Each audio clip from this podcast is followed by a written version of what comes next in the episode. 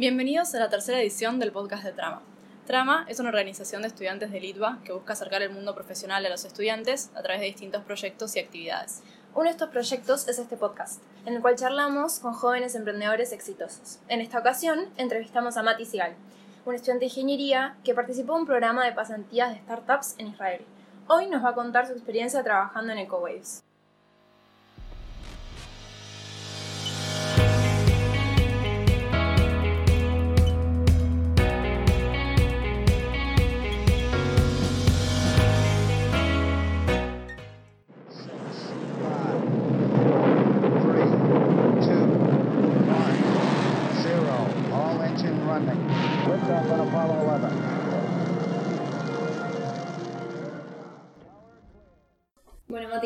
Mostramos el despegue del Apolo 11. ¿Cuál sentís que fue tu despegue? Yo creo que en la vida uno tiene diferentes despegues en las distintas etapas. Hoy día yo siento que estoy armando mi Apolo 11. Todavía no despegó, pero lo estoy construyendo.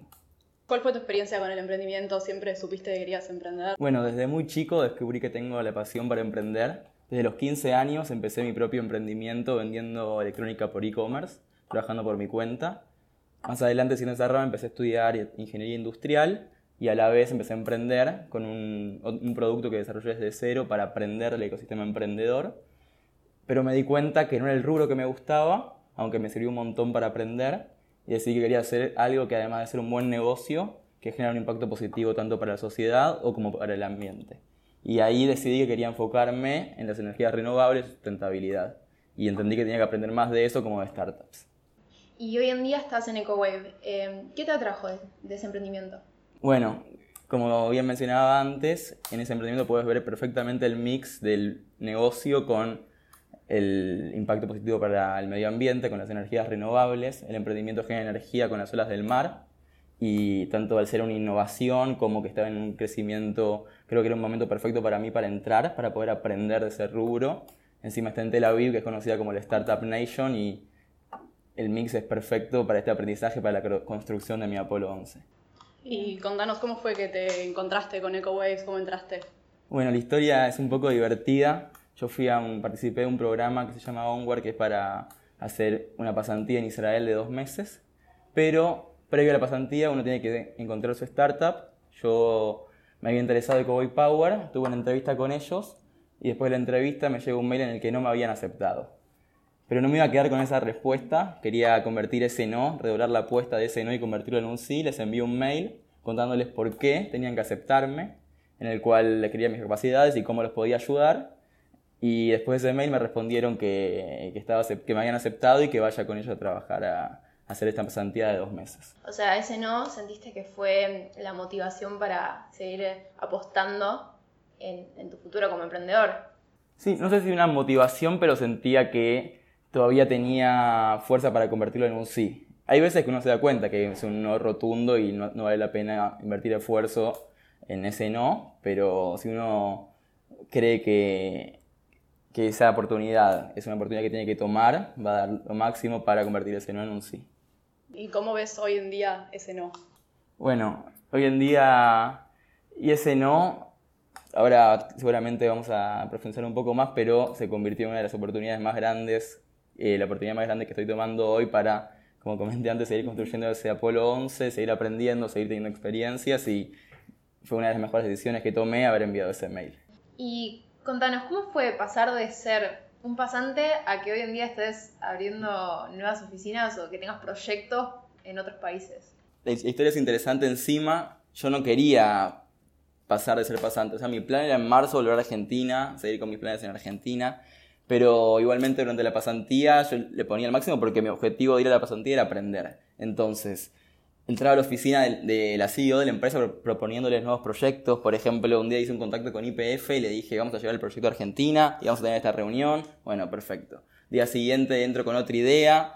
Ese día la CEO de la empresa me dice, pero quién sos para entrar a mi oficina de esa forma? Y yo dije, uy, me va a echar, ya estás, terminé la pasantía. Pero al final parece que es una actitud que le gustó y otro ejemplo que también puede ir dentro de eso, convertir el no en sí, es que un día me llama a la oficina y me dice, necesito que traduzcas este mail del español al inglés, porque era con un proyecto con México que estaba en español. Le digo, ok, envíamelo, lo recibo y resulta que era un contrato de 50 hojas, legal, o sea, no iba a aprender nada de lo que yo quería aprender, iba a estar todo el tiempo que me quedaba y no iba a cumplir mi objetivo de aprender. Entonces le digo, mira, me encanta trabajar con vos, pero de esta forma voy a estar todos los días que me quedan y no voy a aprender. Y me dijo, no, necesito que lo hagas. Entonces, bueno, busqué una solución donde yo aprenda y ella tenga su, su documento traducido y le dije, vamos así. Yo lo traduzco y cuando termino nos sentamos y me contás cómo hiciste el startup de la A a la Z. Ok, nos dimos la mano, lo traduje, no me, no me lo contó, pero el último día antes de ir a Holanda le digo, vos me debes algo y me contó toda la historia, así que eh, funcionó. ¿Y mm, te fue difícil aceptar la propuesta ya que por ahí definía viajar mucho, estar mucho afuera y tener horarios poco predecibles? Todo lo contrario. Una vez que me mandan a Holanda, me mandan solo a abrir negocios de la empresa ahí bajo el marco de una incubadora, que es una organización que ayuda a startups a crecer. Y no dudé ni un segundo. Cuando me lo dijo, de hecho, eh, me emocioné mucho en la oficina, como que le dije, bueno, cuando salgo quiero irme ya, y me dijo, no, tranquilo, hay que, hay que calmarse, hay que esperar a que se confirme, pero hay una gran posibilidad que al final se cumplió fui ahí y seguí con este camino. ¿Y qué tan importante te parece ser así de perseverante como fuiste vos la primera vez que te dijeron que no en un emprendimiento propio? Y creo que es una de, los, de, de las cosas más importantes porque al principio vos tenés que ser el que, el que confíe en tu emprendimiento, tenés que generar que la otra persona confíe y si vos no demostrás esa confianza es muy difícil generar confianza en otro. ¿Y mm, pensás que es muy, eh, muy diferente emprender afuera que en el país, tomando en cuenta por ahí que tenés que tener cierta relación con los gobiernos y ese tipo de cosas? depende mucho el rubro en el que uno quiere introducirse, pero lo que yo pude ver ahora, en, tanto en Europa, en Australia y en Tel Aviv, es que hay un ecosistema que ayuda mucho al emprendedor. Hay mucha más inversión que se puede conseguir de una forma mucho más fácil. Quizás no es lo mismo buscar un millón de dólares en Europa, en Estados Unidos, en Tel Aviv, que acá en Argentina. Em, y también en los gobiernos tienen programas que facilitan a, las startups en early stage, en los, primeros, pasos. Yo creo que se puede de todos los lugares y de nuevo, quizás hay rubros que son más favorecidos de acá por las distintas situaciones, pero justamente hoy mismo yo estoy viajando para mudarme a Tel Aviv por eso, porque para lo que yo quiero hacer, siento que va a facilitar mi despegue. ¿Qué herramienta clave de organización le recomendarías a alguien que está recién empezando con su emprendimiento? Muy buena pregunta porque encima hay, algo que me había olvidado que quería comentarlo, es que hace unos años, más o menos dos años, yo hice esa lista de objetivos, que es una metodología para que uno plantea su objetivo y los pasos para conseguirlo. Y mi objetivo era el mismo de hoy, pero los pasos fueron cambiando, así que Em, son metodologías que podés tomar, pero hay que tener la libertad de ir cambiando sobre la marcha. En, e, ese, hace dos años yo había escrito que quería eh, dejar este emprendimiento con el, que había comenzado a los 18 años que comenté al principio, empezar con otro emprendimiento, terminar la facultad y hacer un posgrado en una universidad del calibre de Harvard o MIT. Y hoy día cambié 180 grados mi, mis, pasos a seguir, pero el objetivo sigue siendo el mismo. Así que siento que hay que seguir las metodologías, organizarse, pero tener la libertad de cambiar sobre la marcha. ¿Qué otro consejo le recomendarías a nuestros oyentes? Bueno, hay, distintas metodologías que uno puede seguir como emprendedor. Yo creo que hay que, primero hay que visualizar el objetivo, como conté antes, tener ese, camino, formarse, tener eh, metodologías. Hay muchas metodologías, tanto de modelos de negocio como para cada etapa del startup que hay que seguir, hay muchos libros, leer mucho sobre metodologías de startups ayuda, yo trato de hacerlo constantemente. Y algunos consejos simples que te pueden aplicar muy fácil son, algunos que puedo contar ahora es facilitar la situación, si uno quiere que otra parte acepte lo que uno está proponiendo, que se, lo presente simple. Por ejemplo, hablando del podcast, cuando me comuniqué con la gente de ITUA y escuché sobre el podcast y quería participar, yo les envié directamente el mensaje en tercera persona como para que sea simple de reenviar internamente y que se acepte y que el otro no tenga que trabajar, o sea, reducir el trabajo del otro para que sea más fácil que se haga lo que uno desea. Un ejemplo, quizás en el, en el ámbito laboral, es con los contratos enviar directamente la propuesta. Una vez que sea el tiempo, te puede que apurarse, el timing es muy importante cuando uno está haciendo negocios, pero si uno facilita las, las cosas para la otra parte, es más fácil de que lo siga adelante. ¿Y qué perfil de persona pensás que es necesario tener en este tipo de equipos que estás trabajando hoy en día? Para mí el, el, uno de los del factor más importante es la pasión y el propósito. Tienen que estar alineados, todos los miembros del equipo tienen que tener la misma visión y el mismo propósito, porque si no, la empresa tiene ese propósito y es la parte más importante porque es el plus que te va a hacer ser distinto.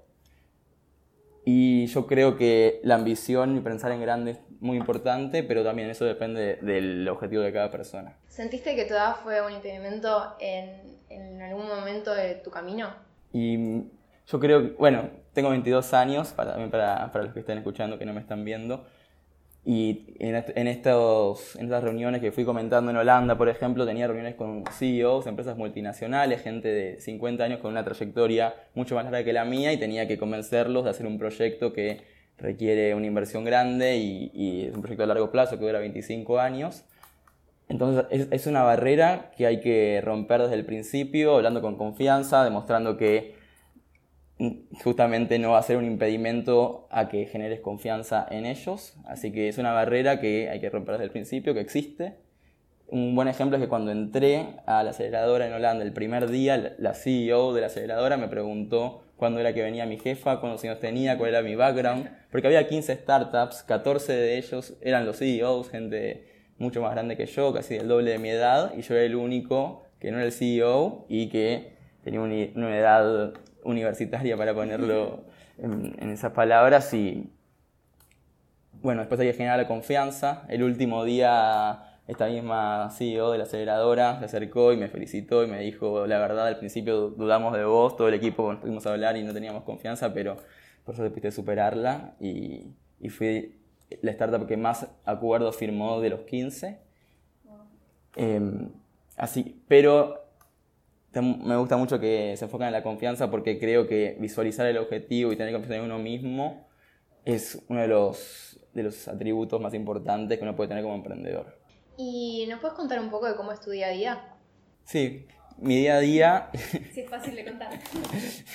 mi día a día es muy distinto día a día porque, bueno, durante este año que pasó, Estuve abriendo negocios tanto en Holanda, en Australia, en Singapur, en Portugal, en Italia y en los distintos lugares estuve haciendo competencias de, pitch, presentaciones sobre la empresa, pero acá en cada lugar que voy no, hay, no está el, mercado no está desarrollado. Entonces, también el, por ejemplo, Holanda fui tres meses y tuve que distribuir mi tiempo. Empecé estudiando un poco el mercado, quiénes eran los jugadores, dónde se podría instalar el sistema y traté de ver dentro de cada empresa a la que me quería contactar con quién tenía que contactarme. Uno se contacta con una empresa, se contacta con una persona. Entonces tenía que conocer a esa persona y tratar de generar confianza en él o tratar de tener una charla y avanzar sobre ahí.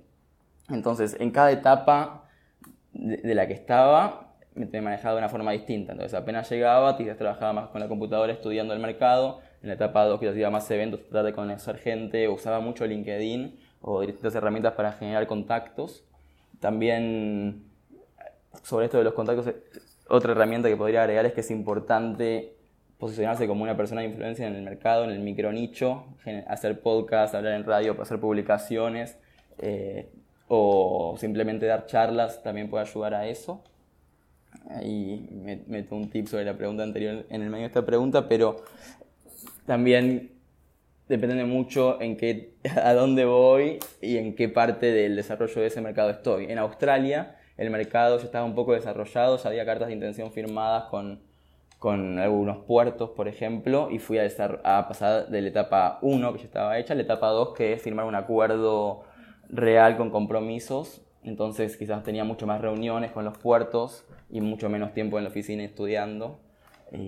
Así que, pero en, resumen, mi trabajo es abrir nuevos proyectos, así que presentaciones, eh, armar, armar distintos proyectos para enviar, propuestas de proyectos, estudios financieros y es el típico trabajo del business developer, pero le meto mucha pasión y esa es la parte, el plus que siempre hablo. Para terminar, contanos, Mati Sigal, ¿qué estás tramando? y estoy tramando que mi Apolo 11 despegue. Así que formarme, crecer lo más posible, aprender de, gente que hace lo que, que, es lo que yo quisiera hacer y, igualmente cada uno va a ser distinto, así que uno se forma de, de las distintas personas que uno puede y de distintas metodologías, estudios que uno puede, pero estoy tramando que despegue mi Apolo 11 y cumplir los objetivos y generar nuevos objetivos y mantenerme motivado. Bueno, muchas gracias por Gracias acompañarnos hoy.